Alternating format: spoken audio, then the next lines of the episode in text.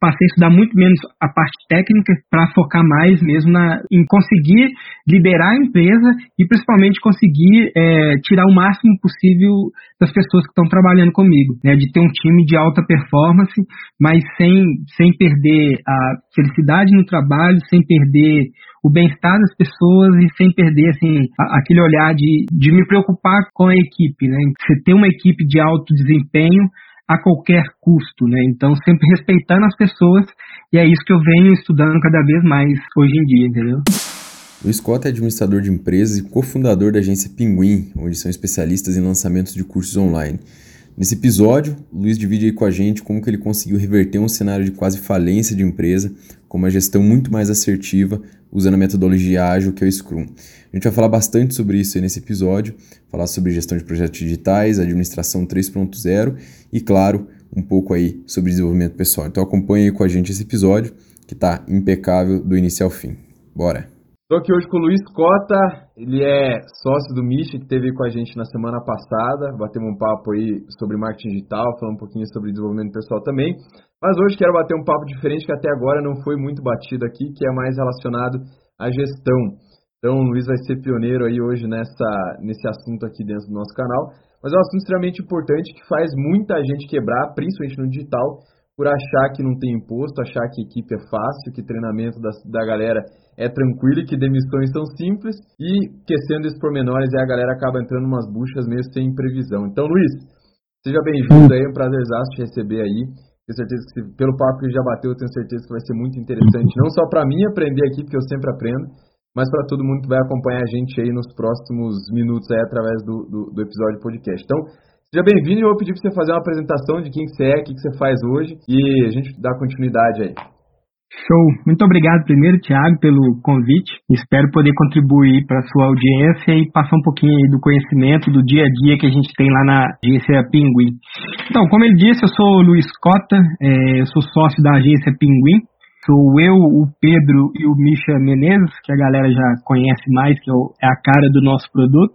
A gente é uma agência de, de lançamento, que a gente lança cursos online, focados em cursos online, mas o nosso principal produto é de um dos sócios do Misha, que são cursos para tráfego direto, onde ele que aparece, então assim, a cara do negócio é ele. Mas a gente também tem alguns outros clientes que a gente faz lançamentos. E eu basicamente cuido da parte de gestão da empresa, gestão como um todo, da parte contábil, financeira e gestão de projetos com Scrum, essas coisas. E também cuido da parte de COP. A gente tem uma equipe lá hoje na, na agência, que é composta por sete pessoas, juntando os três sócios. E uma delas é COP, que faz as COPs, eu ajudo, mas e, também sou responsável, faço as revisões quando tem que fazer. Então, basicamente, hoje eu cuido de COP e gestão da, da empresa. Que já é duas bem grande, né?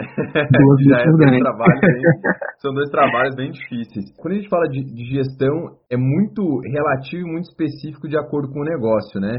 Então, você até citou uma das, das metodologias que a gente tem aí, que, por exemplo, o Scrum é, ficou bem famoso é, nos últimos anos, mas ainda assim, muito pouca gente que realmente, de fato, sabe aplicar no negócio. Então, eu queria saber de vocês, hoje vocês usam mais metodologias, digamos assim, mais prontas, ou vocês criaram meio que de vocês do correr do tempo? Não, hoje a gente usa o Scrum mesmo. É, hoje a nossa principal ferramenta, é, framework é, de gestão é o Scrum, e aí envolve tudo, né? Envolve desde a parte estratégica do dia a dia, quanto de, de financeiro, de tudo, tudo, A nossa empresa toda roda dentro do, do Scrum. E tem alguma coisa que está faltando, assim, que vocês meio que foram aplicando, dando uma ajustada, ou sempre cobre 100%, assim? Ele acaba é, é, cobrindo, porque assim, o Scrum, ele, ele na verdade é um, é um framework, Sim. onde, assim, basicamente organizar o fluxo, organizar as tarefas, os projetos, né? Então a gente acaba adaptando para todas as áreas da empresa, né? E, e, acabou que isso praticamente salvou a nossa empresa de, da, da falência. Fala mais então, sobre isso aí. É, foi, é, foi interessante, assim, a gente começou, a gente começou a agência praticamente como qualquer outra empresa geralmente faz no início, querendo abraçar o mundo. Então é normal, independente de ser digital ou não, geralmente as empresas nascem e querem abraçar o mundo, é, pegando muitos clientes, muitos projetos, essas, essas, coisas todas. E com a gente não foi diferente, a gente tinha um, um background do marketing digital bem grande, principalmente do, do perpétuo, que a gente chama, de vender todos os dias. Abri uma empresa e achamos que a gente dava conta de atender o, o padeiro da padaria ali, que era muito bom. então a gente queria pegar, lançar todo mundo.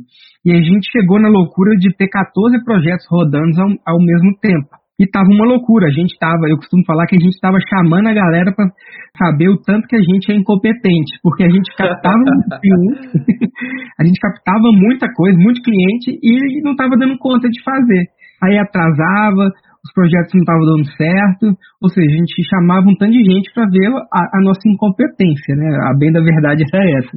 E aí uma vez eu parei e falei, não, peraí, eu sou a formado eu tenho uma formação em administração de empresas e, e da área de TI também. Eu falei, não, pera, a gente não, não, pode, não podemos fazer assim, porque senão daqui seis meses a gente vai estar tá quebrado. Então a gente precisa de fazer algo. Foi então que eu resolvi implementar o Scrum na empresa. E eu falo que assim, esse processo foi o que salvou a nossa empresa, porque senão literalmente a gente teria quebrado com menos de seis meses de vida, justamente porque a gente queria abraçar o mundo.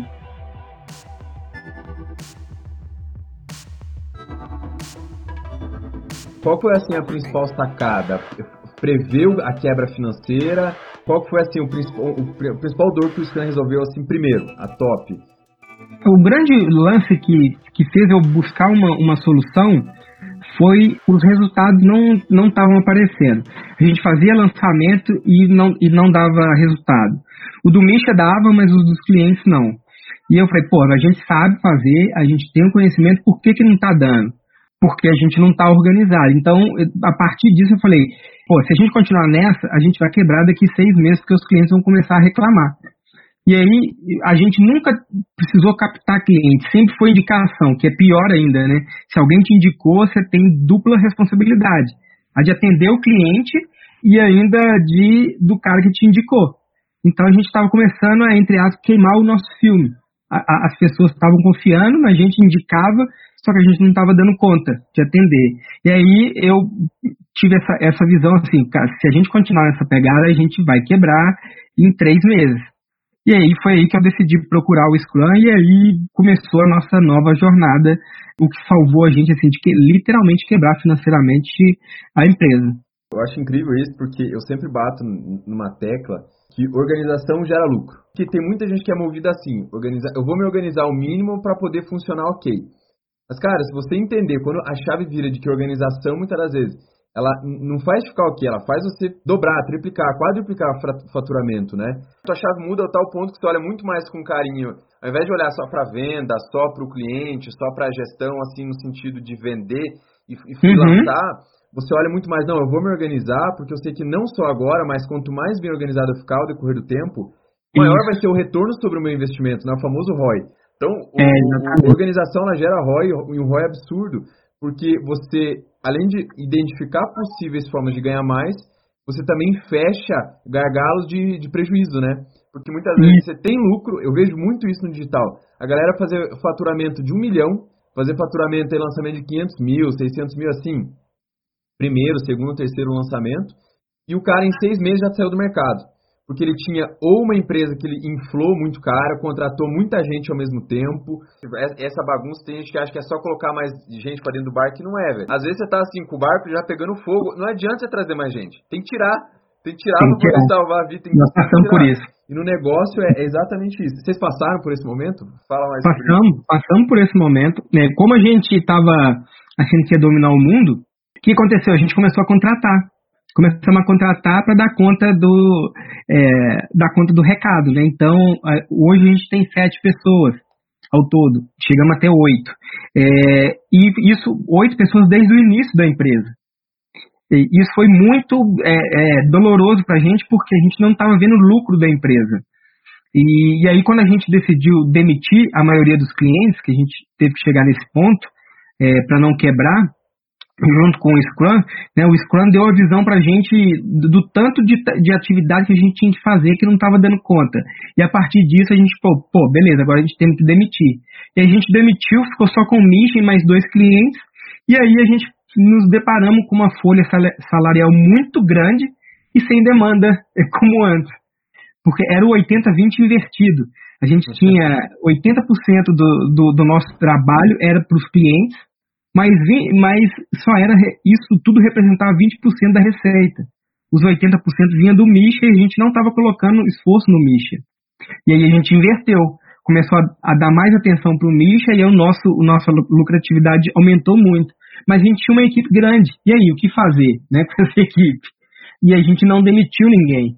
A gente só reorganizou tudo, escalamos o projeto do Misha e aí sim a gente agora a gente está voltando uh, desde o ano passado, metade do ano passado mais ou menos, lá um pouco depois, a gente começou a estabilizar, assim, como conseguimos escalar e, e aí a equipe começou a produzir mais. Fiquei curioso, vocês reorganizaram o time, como que foi isso aí? Como que foi essa, essa conversa? O que, o que, que mexeu ali dentro? Então, porque era assim, ó, como a gente tinha muito projeto, então a gente contratou um designer, a gente contratou um videomaker, a gente contratou uma copy e dois suporte para fazer suporte operacional e de vendas também, recuperação, essas coisas. Beleza, isso, e mesmo assim estava muito estava muito apertado ainda, tinha muita demanda, porque era 14 projetos.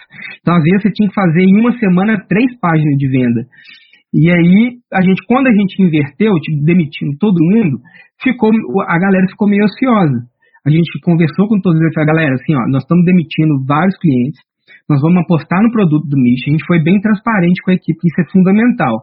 E aí mostramos, olha, a gente vai apostar no Mish, que é o que dá mais dinheiro para a empresa, e se a gente conseguir é, é, centralizar os nossos esforços no projeto do Misha, a gente vai deslanchar.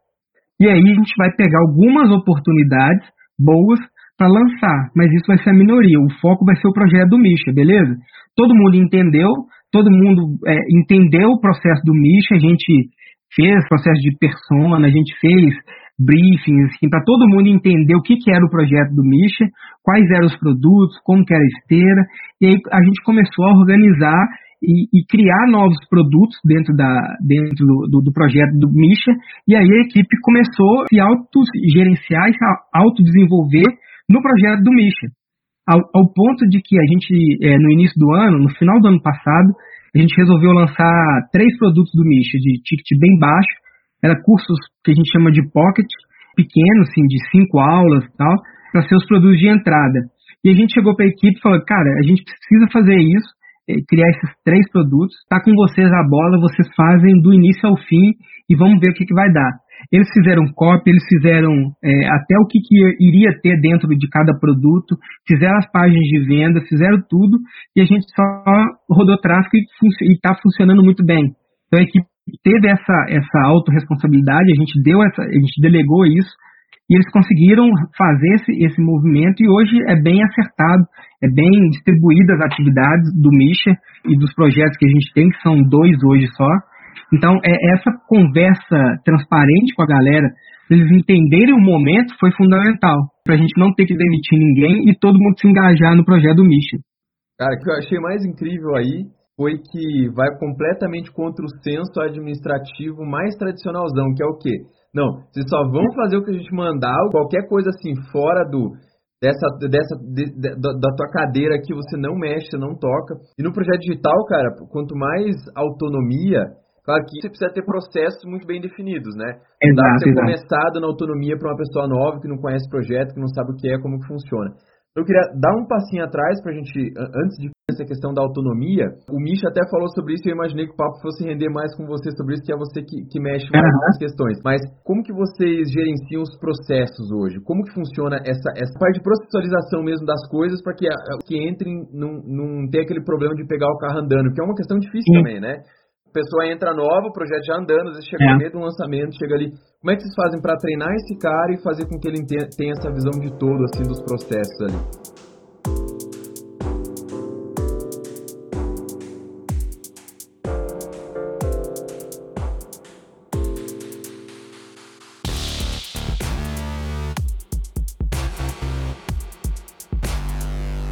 Vamos dizer que a gente está em, em constante evolução.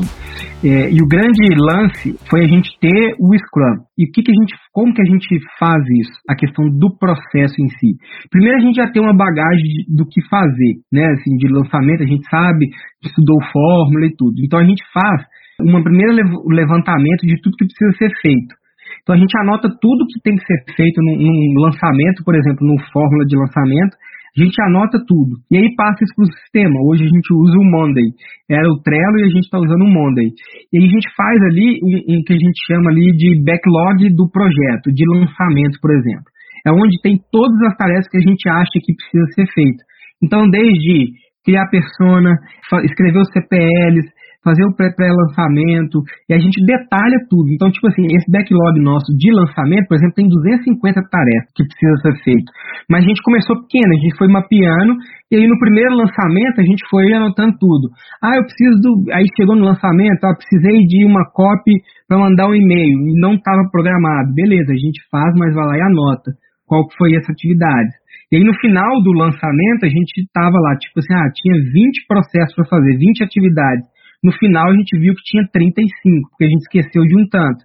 Então a gente vai evoluindo. Então a gente primeiro senta com a equipe, o que, a gente precisa fazer, galera, para o lançamento? Vamos lá, ah, isso, isso, isso, isso, anotamos tudo. Vamos executar.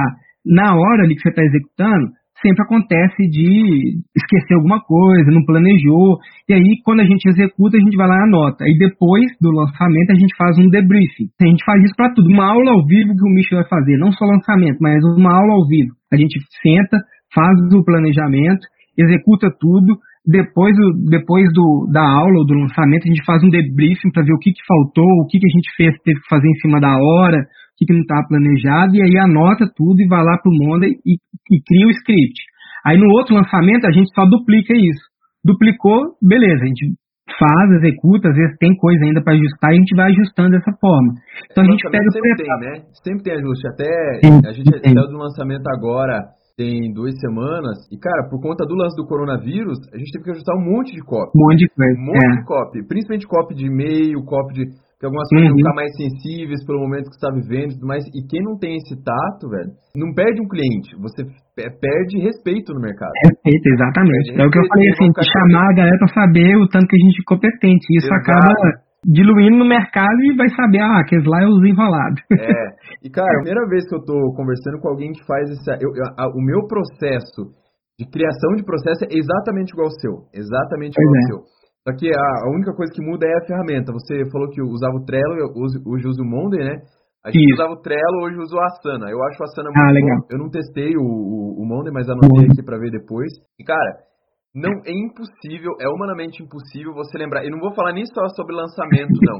Mas qualquer projeto que você pegue para fazer etapas cíclicas, etapas onde em algum momento vão substituir você, por exemplo, o suporte. Cara, se você achar que você vai colocar esse cara para dentro do time, vai treinar ele por duas horas, três horas, três dias que seja, e o cara vai pegar tudo, não pega, não pega. Você tem que ter script, tem que ter os processos, o que, que é, quando, quando, alguém liga e pergunta disso, tem que ter uma resposta mais ou menos padrão. Você tem, você tem que montar isso, porque assim, quando você começa uma empresa sozinho, você não vai fazer tudo sozinho o resto da vida, né? Não que queira também, não comece com essa visão de querer fazer tudo sozinho o resto da vida. Você vai economizar. Quem quer crescer, bicho, vai precisar contratar. Então, para poder contratar e você não ter que. Eu, eu sempre faço analogia na minha cabeça que assim, se contratar é tipo assim, tá equilibrando um monte de pratos, vai passar o prato para outra pessoa, só que você tem que, nesse passar, tem que não deixar o que você vai passar para o cara cair, você uhum. também não pode deixar os que você já está equilibrando. Equilibrando, é, exatamente. Então, não, não dá para você achar que vai, o cara vai entrar, contratado vai entrar na equipe, você vai parar a vida para treinar ele, não, porque a empresa vai continuar rodando. As coisas uhum. continuar rodando. Então, enfim, e qual, qual seria a primeira contratação que você faria se você estivesse começando assim, meio que agora vai contratar a primeira pessoa? Que é um Beleza. difícil, né? É, só antes de responder essa, só voltar um pouquinho na questão do, do, do processo, que foi um caso interessante nosso lá. A gente gosta muito de comprar cursos. Então, por exemplo, a gente tava, começou a fazer os meteóricos. E aí, o lançamento meteórico do Thales. E aí a gente fez um, dois, deu muito resultado, mas sempre faltava alguma coisa. A gente foi lá e comprou, estudamos tudo, montamos um processo. Beleza. Assistimos tudo, é, minuto a minuto e anotamos tudo montamos um processo, beleza, executamos, pum, já explodiu o resultado, foi muito melhor. Mas mesmo assim teve algumas coisas ainda para ajustar. E aí a gente foi ajustando. E aí, a partir do momento que a gente fez isso, os lançamentos começaram a só crescer. Porque muita coisa a gente esquecia, não fazia no meio da correria, deixava de fazer porque estava na minha cabeça, estava no caderninho, estava não sei aonde.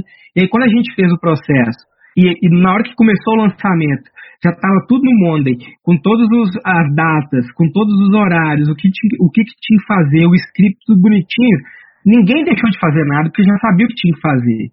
Então era muito mais menos estressante e mais lucrativo. Então a gente tinha mais vida, porque o meteórico é muito bom, mas é, desgasta muita gente, a gente, né? Mas quando a gente tem tudo mapeado, é mais tranquilo, é, é menos doloroso e é muito mais lucrativo que você faz tudo que tem que fazer.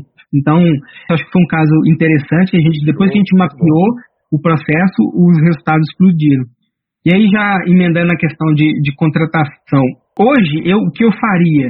Contrataria suporte, suporte e venda. E aí, tanto pode ser uma pessoa só que a gente vai fazer esse teste agora, ou duas, uma para o suporte operacional e outra para recuperação de vendas. Porque, principalmente como a gente é três sócios, cada um tinha uma habilidade. O Misha é tráfego, eu copy e funil e o Pedro tecnologia. Então a gente dava conta do, do recado nessas áreas. Mas a gente precisava muito de suporte. E a gente foi contratar suporte depois, a gente contratou um design primeiro. Hum. E aí foi um, foi um dos nossos erros no início. Se a gente tivesse contratado suporte, a gente teria tido muito mais resultado no, nos lançamentos. É, então, assim, se, fosse, se eu fosse começar hoje, independente se fosse eu sozinho ou com meus três sócios, seria suporte. Cara, porque é, é, venda, né, velho? Então, que é a base do negócio. E aí, se você consegue ter venda já no início, você consegue contratar mais gente depois, um copy, um designer. Até porque esses aí você pode terceirizar no início. Você contrata um freelancer, agora venda é mais difícil de você fazer isso. Tem que estar ali perto, tem que estar ali interno. Eu não terceirizaria essa área, então eu começaria por lá. Quando você fala venda, você fala, por exemplo, a venda em si e a pós-venda, né? Que no caso é o cara acessar de membros, é o cara consumir conteúdo, é, é isso, isso tudo que você fala quando você fala suporte e venda, é isso?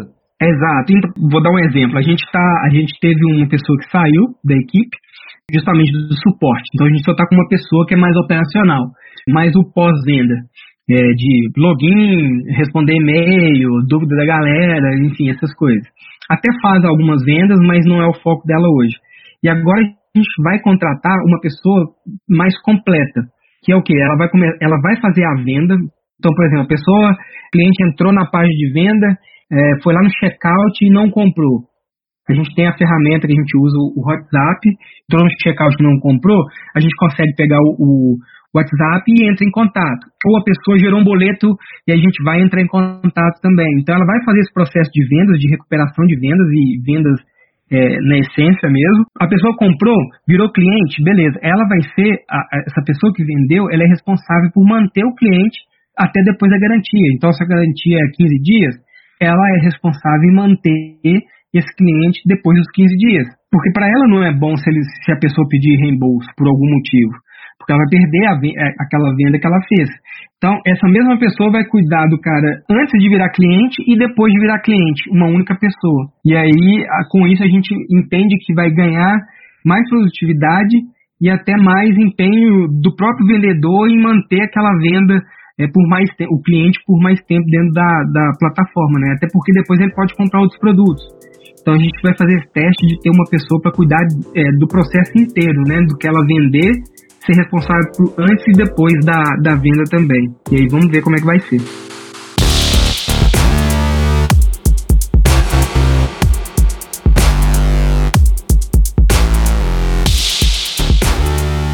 Curiosidade minha, mas que também está é, tá muito relacionada com o que eu trabalho hoje. Eu estou trabalhando exclusivamente com lançamento e bem focado no digital, assim, e a gestão pessoal, quando você está em lançamento, ela é muito difícil. Não só lançamento, mas para quem empreende de modo geral, né? Você empreende é um filho que nasce. Eu não sou pai, mas eu imagino que seja isso da uhum. meia-noite, uma hora, duas horas da, da manhã, é da tarde, não importa se esteja fazendo, deu problema, você vai ter que sair para socorrer. É assim que funciona. Sim. Você começa a viver um pouco mais em prol daquilo, né? Uhum. Então, assim, como que fica, ou para você hoje, como que é essa relação de organização pessoal e organização profissional? Você separa, você junta, como, como que você faz isso hoje? Cara, isso é interessante. Estava até conversando com minha esposa isso no final de semana agora eu ainda tenho uma dificuldade de separar é, as coisas profissional e pessoal, porque eu gosto muito do que eu faço. Então, assim, às vezes, às vezes, uma hora da manhã eu estou respondendo a aluno lá no grupo Telegram. E a esposa brava. é, exatamente, porque eu gosto muito de fazer isso. Tipo assim, é, é meu hobby é, é o digital. Então, assim, ah, mas você tem que descansar, tem que... mas isso me distrai. É claro que, tipo assim, estuda, principalmente estudar Eu, adoro, eu gosto muito de estudar. Então isso me distrai, isso é um, é um hobby. Então, mas isso acaba que atrapalha um pouco a parte é, pessoal, né? Então, é, é uma briga constante, assim, comigo mesmo de me policiar, de ter momentos de lazer, de, de descansar, de ficar à toa, é, de assistir televisão, de assistir Netflix, ou quem gosta, quem não gosta, assim, independente disso, mas, assim, ter o próprio momento, né? Por exemplo, eu tenho diabetes, então eu comecei, já tem um ano, a fazer academia, eu faço três vezes por semana. Então acaba que é um escape isso. Estou começando a fazer boxe, é um outro escape que a gente tem. É um, é um momento que você esquece de tudo e foca naquilo ali, naquela atividade, que é super importante. Porque assim, principalmente o digital, né, tem essa facilidade. Você, no celular você consegue trabalhar com o celular na mão. Você consegue responder um aluno, consegue fazer venda, consegue fazer copy, enfim, você consegue fazer praticamente tudo no celular. Então, a qualquer momento você pode estar ali, você se pega trabalhando. É, tem o então, bônus e tem o ônus, né? Porque você pode Exato. trabalhar em qualquer lugar, mas você também tem o, o, o, lado ruim que você pode trabalhar em qualquer lugar. Então, às vezes, às vezes acontece. Eu, eu também, eu tenho a mesma posição que você hoje, por isso que eu perguntei uma dúvida meio que minha. E eu sei, tanto por estudo quanto por experiência própria, que não tem essa ideia de equilibrar tudo. Não existe. E para mim é. existe é você balancear as coisas. Exatamente. Antes eu errei muito a mão no primeiro, segundo ano, assim, quando eu comecei a trabalhar mais forte com isso, só com lançamento mesmo, errei muito a mão é, no relacionamento, por exemplo. Uhum. Chegar a pontos críticos assim, falar, ó, não dá, a patroa falar, é. cara, não tem como, não é possível, você não desgruda disso. Isso fala, e aí você começa a refletir quando chega nesse ponto crítico e fala, não, realmente, o que, que eu quero da minha vida? O que, que eu quero pra minha vida? Será que, Exato, será que isso é tudo? E, cara, assim, essa corrida pelo dinheiro é importante. Você começa a pensar como é que eu quero estar daqui dois, três, cinco anos. Só que também é uma relação muito difícil, uma relação complexa de você falar, então, eu quero chegar lá, quero ter tanto na minha conta, quero ter tal carro, quero ter tal casa, uhum. quero morar em tal lugar, mas eu também não quero chegar lá sozinho. Então, a família tem o relacionamento, seja namoro, casamento, tudo mais. É. E balancear essas coisas é difícil. E é muito do dia a dia, né? Que não é um assim, ah, vou trabalhar por um mês e aí eu vou descansar por uma semana. Cara, a tua esposa, tua família não quer isso. Ela quer é. saber que você tá ali um pouquinho por dia, ou um pouquinho duas vezes por semana, um churrascão no domingo. Qualquer coisa desse tipo. E realmente é um desafio, né? É um desafio uhum. assim, diário. É, Exatamente. E assim, e puxando sardinha pro lado da gestão, isso melhorou muito até, até com a família, assim, você ter tudo organizado antes. Por exemplo, a gente tem o, o meu lado pessoal, mas também a gente tem o da equipe nossa, né? Então, assim, nos lançamentos que a gente faz, dificilmente alguém fica até depois do horário que tem que ficar. Porque já está tudo muito mais programado, todo mundo executou tudo que tinha que executar antes então, às vezes, por exemplo, a gente tem um lançamento agora que começou hoje o CPL. E eu tô aqui conversando contigo. E assim, e o vídeo, o CPL já estava gravado há uma semana atrás. Então, assim, a gente não tem mais aquele desespero do início de fazer tudo em cima da hora e correndo. Então, isso dá uma tranquilidade maior, não só para os sócios, mas para a equipe e para a família também.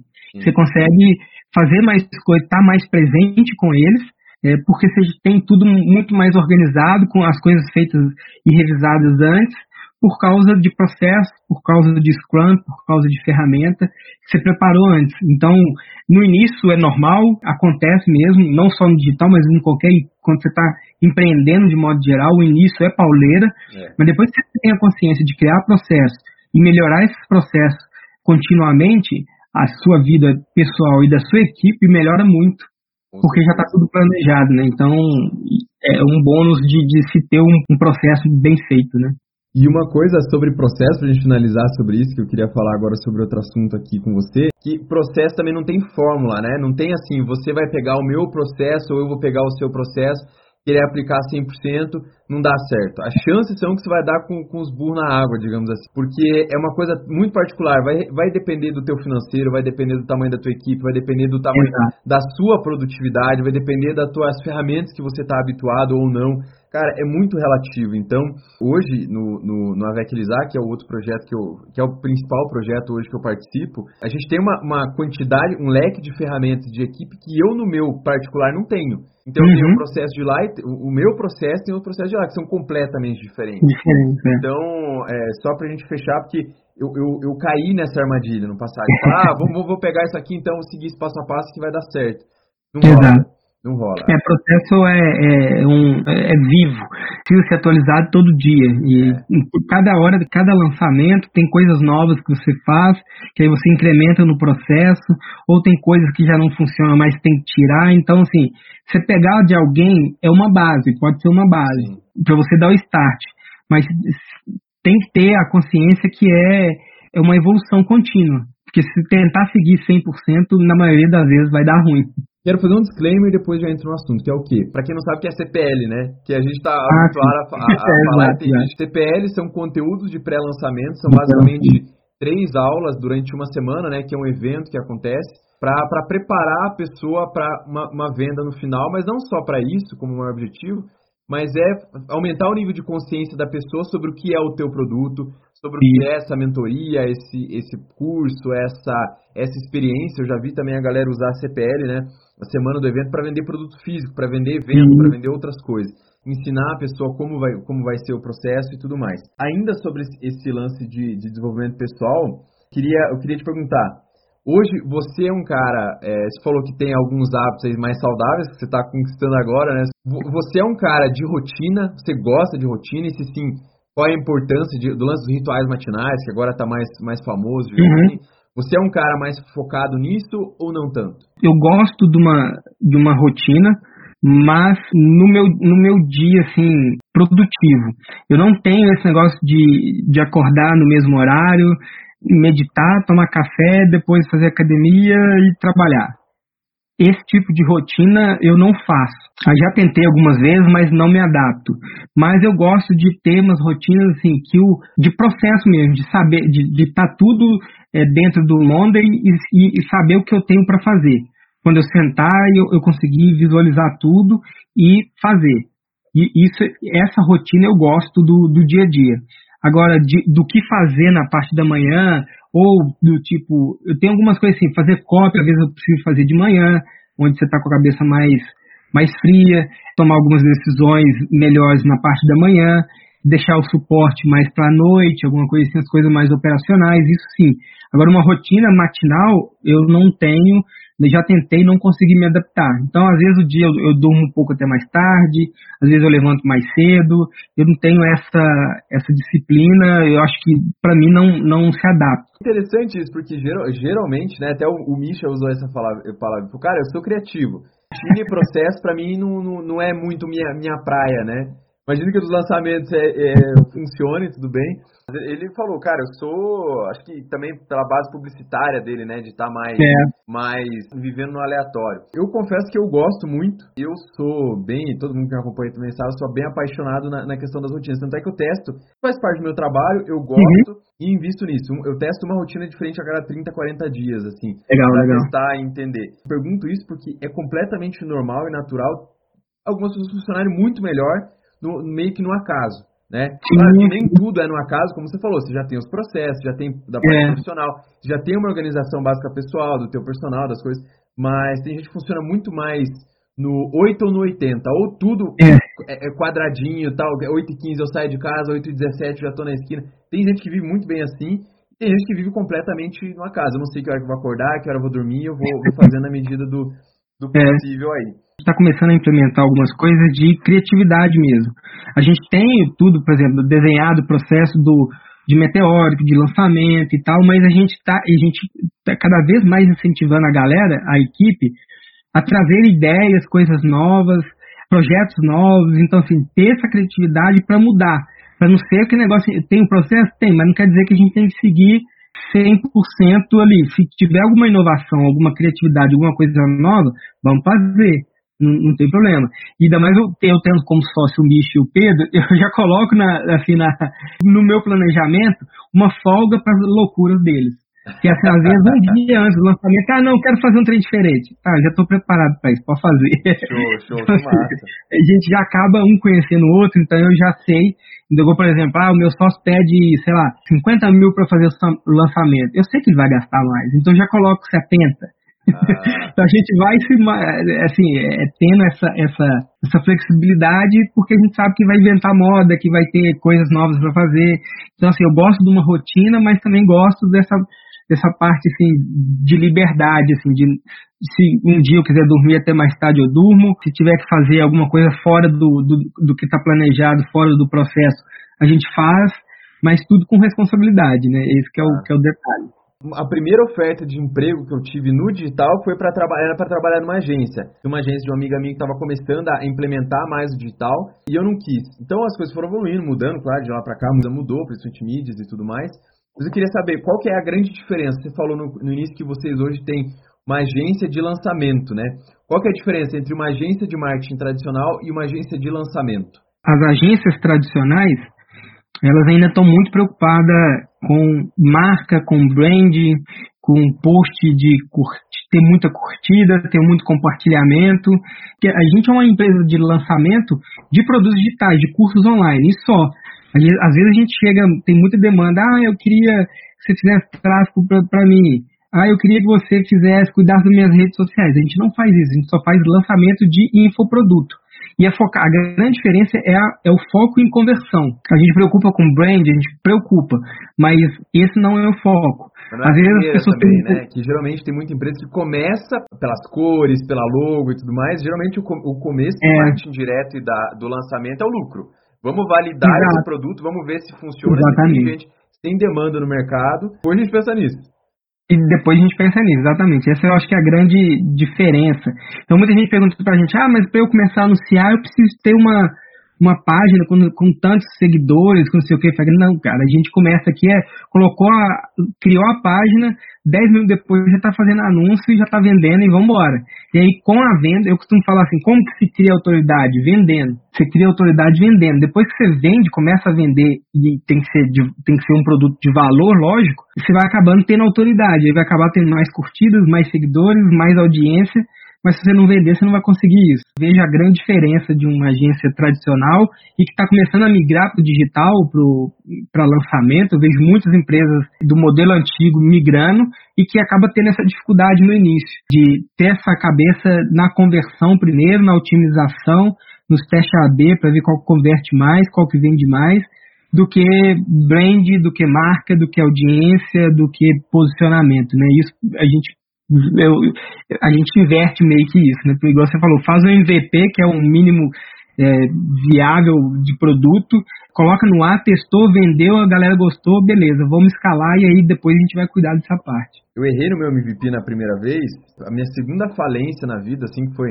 foi a mais doída, gastei 10 mil reais em três meses, assim, para testar, não precisava nem de mil para testar, na verdade, mas eu comecei justamente por isso. Eu queria, eu paguei freelancer para fazer logo, eu paguei, uhum. eu comprei ferramenta, eu comprei coisas para fazer site, eu queria tudo caro, Exato. queria tudo bonito. Só que aí eu lembro que depois que eu falei, eu conversando com um cara numa call, ele falou, cara, eu fui fazer um curso agora da, da Startse, que era bem focado em, em, em, Ainda eles estão né, bem focados em startup. E eu com a mesma ideia de você de fazer logo, uhum. Ele falou, cara, você quer que o pavão já nasça pronto. Já saia bonito e não é vai ter que ter estrutura primeiro, tem que ter corpo, tem que ter, tem que testar, tem que ver se o bicho anda, Sim. tem que ver se o negócio as pessoas gostam, se realmente funciona, né? Porque não adianta você bonito não funcionar. Por isso que é muito comum no marketing digital, até hoje a galera não tem nem site e fazer milhões. A nossa agência não tem site hoje, até hoje não tem. Então, não tem site, não tem muitas das vezes é, presença em várias mídias, tem um Instagram, talvez uma página do Facebook que meio que tem isso e pronto, e só. E o cara uhum. fazer milhões. E aí tem gente que tem site, logo, branding, tem, tem é. tudo, e o cara não consegue monetizar, fecha o mês sempre em cima do muro. É bem complicado. Uma coisa do marketing digital que eu acho muito legal também é a galera falar assim: ah, quando eu tiver a melhor câmera, quando eu tiver a iluminação, quando eu tiver o, o estúdio, quando eu tiver não sei o que, eu vou, e quando eu tiver, vou e começo a lançar. Esse dia eu tava assistindo uma, uma live do Ladeirinha. O Ladeirinha, pra quem não sabe, é o cara que lança a Kátia Damasceno, né? O maior de sucesso aí no Brasil. Ele falou, cara, se você pegar a galera que mais fatura o marketing digital, nenhum é bonito. nenhum é bonito e nenhum, é, nenhum tem, tem essas, essas coisas assim completamente bonitas, iluminação e tal. Hoje a galera tá comprando um ring light porque é barato, é fácil de usar, uhum. câmera de celular e pronto. Os caras estão fazendo milhões. O foco geralmente é Exatamente. é esse. Um outro exemplo é o Mário Vergara, que tem a, o, lenda, né? É, é uma lenda. Usa o mesmo vídeo para vender há não sei quantos anos, todo descabelado, todo.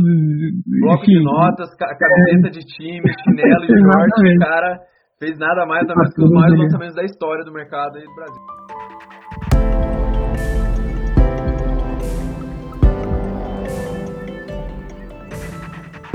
Pra gente fechar, você falou que gosta muito de estudar. O que, que você estuda Sim. hoje? Quem são os mentores aí? Cara, hoje, hoje o meu foco muito é, é estudar somente metodologias ágeis e liderança, pessoas. Então, estudo muito, tenho estudado muito sobre isso. Coisas novas do tipo Management 3.0, que é uma, é uma gestão 3.0, um modelo bem, bem diferente do que a, do que a gente está acostumado de gestão. É, inclusive, quinta-feira eu começo um curso de, de Management 3.0, que é, o, uma, igual eu falei, essa, essa nova forma de gerenciar essa galera nova que está vindo no mercado. Então, eu estudo muito, hoje, muito isso, é gestão ágil e pessoas, liderança. É, eu passei a estudar muito menos a parte técnica para focar mais mesmo na, em conseguir liderar a empresa e principalmente conseguir é, tirar o máximo possível das pessoas que estão trabalhando comigo, né, de ter um time de alta performance, mas sem, sem perder a felicidade no trabalho, sem perder o bem-estar das pessoas e sem perder assim, aquele olhar de, de me preocupar com com a equipe, né? Então não é uma, uma você ter uma equipe de alto desempenho a qualquer custo, né? Então sempre respeitando as pessoas e é isso que eu venho estudando cada vez mais hoje em dia, entendeu? E dá para fazer, né? Tem gente que não acredita, mas dá para fazer isso. Dá, é, com certeza. Quando a gente fala assim, principalmente no Brasil, onde dependendo do ambiente que você está, o empreendedor ele é visto como explorador automaticamente, né? Você uhum. fala, ah, eu quero extrair o máximo da pessoa, mas não é que você quer extrair só para ter o, o, teu lucro, mas extrair o máximo da pessoa, porque é um potencial que muitas vezes nem ela enxerga nela mesma. Exato, nem a própria pessoa enxerga que ela, ela tem aquela possibilidade. A maioria de nós viveu no, vive num sistema educacional que ninguém fala de autoconhecimento, ninguém fala de olhar uhum. para dentro e entender quais são minhas habilidades, minhas facilidades. O cara só é vomitado no mercado depois dos 18 anos, depois é. da graduação, e ele nem sabe o que, que ele gosta de fazer. Muito pouca gente tem a clareza disso. Então, o papel do líder de, de, de, extrair isso não é extrair no sentido de explorar, mas extrair no sentido de trazer para a superfície uma coisa que a pessoa tem ali, mas que ela mesma não sabe e muito menos sabe aproveitar, Exato. né? Muito bom. É, hoje, na equipe, por exemplo, a gente contratou uma pessoa que era para trabalhar com tráfego e hoje é nossa copy. Porque a gente começou a identificar que ela gosta mais de copy. O que, que você gosta mais de fazer? Você faz os dois, mas qual que você gosta? Eu gosto de copy. Beleza, então vamos para copy. Mesmo que ter contratado para tráfego, beleza, a gente se vira, mas ela, ela se sente melhor trabalhando com copy. Então, show, vamos, vamos fazer com copy. Então, a gente tenta muito é, trazer o que, que a pessoa gosta. Às vezes ela pode começar a fazer uma coisa, mas descobriu um outro, um, uma, outra área dentro da empresa que se identifica, beleza, vai para lá. É, é, muito mais fácil você estar tá fazendo o que você gosta hoje, atualmente, e trazer outra pessoa para fazer o, o, que ela fazia, que também vai gostar de fazer, do que ela tá num lugar que ela não, não quer, né? Então, isso é muito, muita transparência, muita conversa, isso você tem que treinar, você tem que se desenvolver como líder para conseguir ter essa visão, né? Enxergar isso. Até porque para você gerenciar o outro, você precisa se gerenciar primeiro, né? Então toda vez que Exato, a gente estuda a liderança, a gente entende mais sobre nós, é muito mais sobre nós que sobre o outro, né? A maioria dos livros de liderança é. que, que, que, a gente lê e tudo mais, é, pelo menos os melhores, não é focado em técnica, em requisito de persuasão, né? É focado no comportamento humano e você entende você e se fala, Exato. nossa, eu funciono dessa forma, e aí eu consigo entender como o outro uhum. funciona. É um cara que lê, o Misha falou que não lê nada, né? Ele falou que lê a Bíblia que ele gosta e tal, até por conta da, da família dele, mas ele falou, cara, eu não gosto de ler. Você gosta, gostaria de dar alguma recomendação de livro ou alguma outra conteúdo pra galera acompanhar? Eu gosto mais de comprar livros do que de ler. Tem vários livros aqui na estante, vários, vários. É, eu gosto muito, assim, eu pego, eu não, eu, dificilmente eu vou ler um, um, livro inteiro. Eu gosto de pegar e, e ver algumas partes do livro que me interessa e pronto. Eu não, dificilmente eu vou ler um livro inteiro. em termos de livro, cara, eu gosto muito do, do Thales, do Thales Gomes, que é o Nada Easy.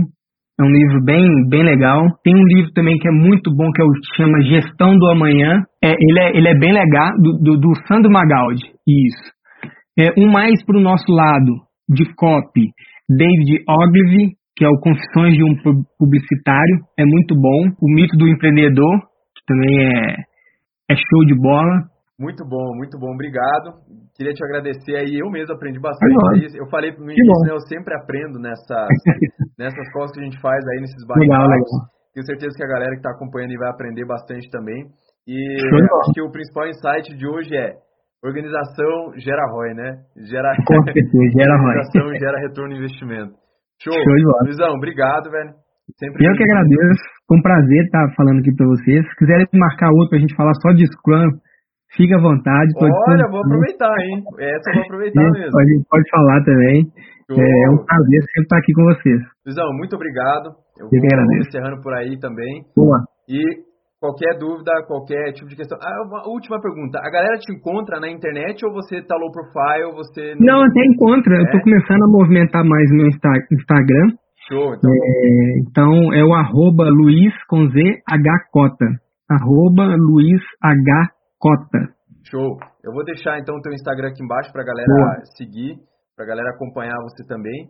E eu vou lá agora também, porque o, Micho tinha falado que você, que você, é mais low profile e tal. É. Eu imaginei que você não aparecesse Mas eu vou começar tanto. agora. Essa semana eu vou começar a postar mais coisas e vamos, vamos começar a aparecer um pouco mais. Bora, tá precisando, velho. Essa questão de, de gestão e de isso, isso. mais focado para lançamento falta muito. Exato. Eu sinto muita eu... falta disso, porque eu busco conhecimento nessa parte e, e, a gente quase não encontra. Quase não encontra. Exatamente. É. Então, bora que tem, é complicado. tem a gente vai querer te ouvir aí. Bora. Show, Luizão. Muito obrigado. Valeu. Muito feliz de você ter ficado aí até o final para dividir isso com a gente muita preciosidade, tenho certeza que vai servir muito para a galera que está acompanhando. Obrigado. Bom, de nada. Eu que agradeço. Até mais. Valeu.